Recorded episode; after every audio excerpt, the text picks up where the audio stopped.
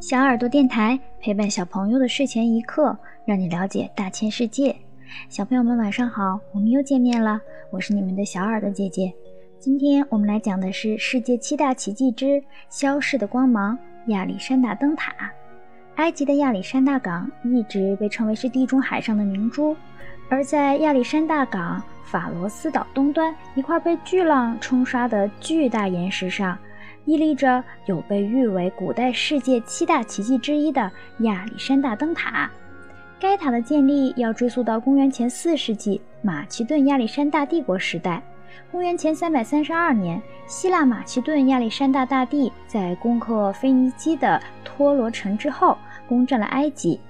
他在前往埃及西部西瓦绿洲朝拜阿蒙神时，途经尼罗河三角洲西北临近地中海的一个名叫拉库台的渔村。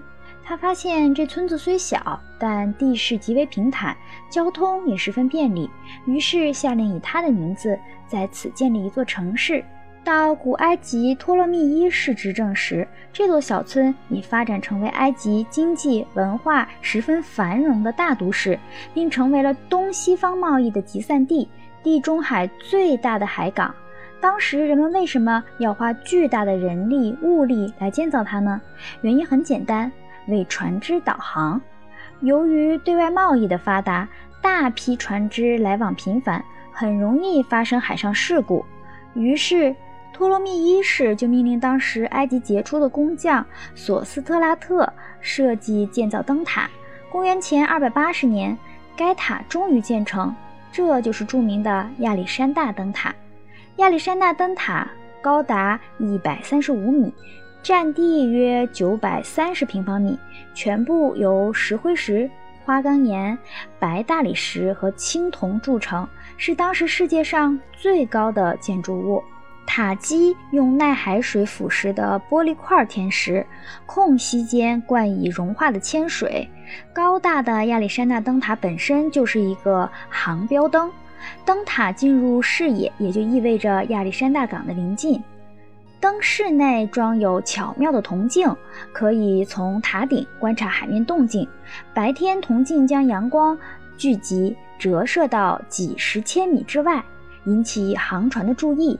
夜幕降临后，由凹面金属镜反射出来的耀眼的火炬火光，更使夜航船只在航行到距离它五十六公里以外的地点，就能够找到开往亚历山大港的航向，并具有防卫和侦察敌人的功用。那时有很多船舶日日夜夜在大风大浪中搏斗，在茫茫无边的海洋里寻找方向。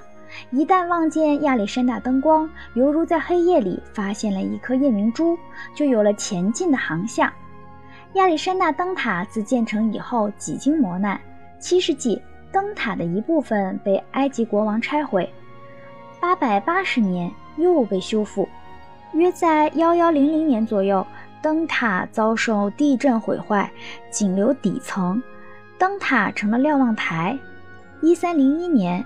一三零四年，埃及又先后发生了两次地震，瞭望台以及在瞭望台上修建的清真寺全部塌毁。一三二六年，一场大地震更是将灯塔毁为灰烬。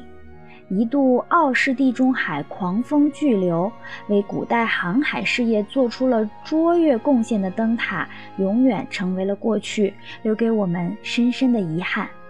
亚历山大灯塔是世界七大奇迹中唯一不带有任何宗教色彩、纯粹为人民实际生活服务的建筑。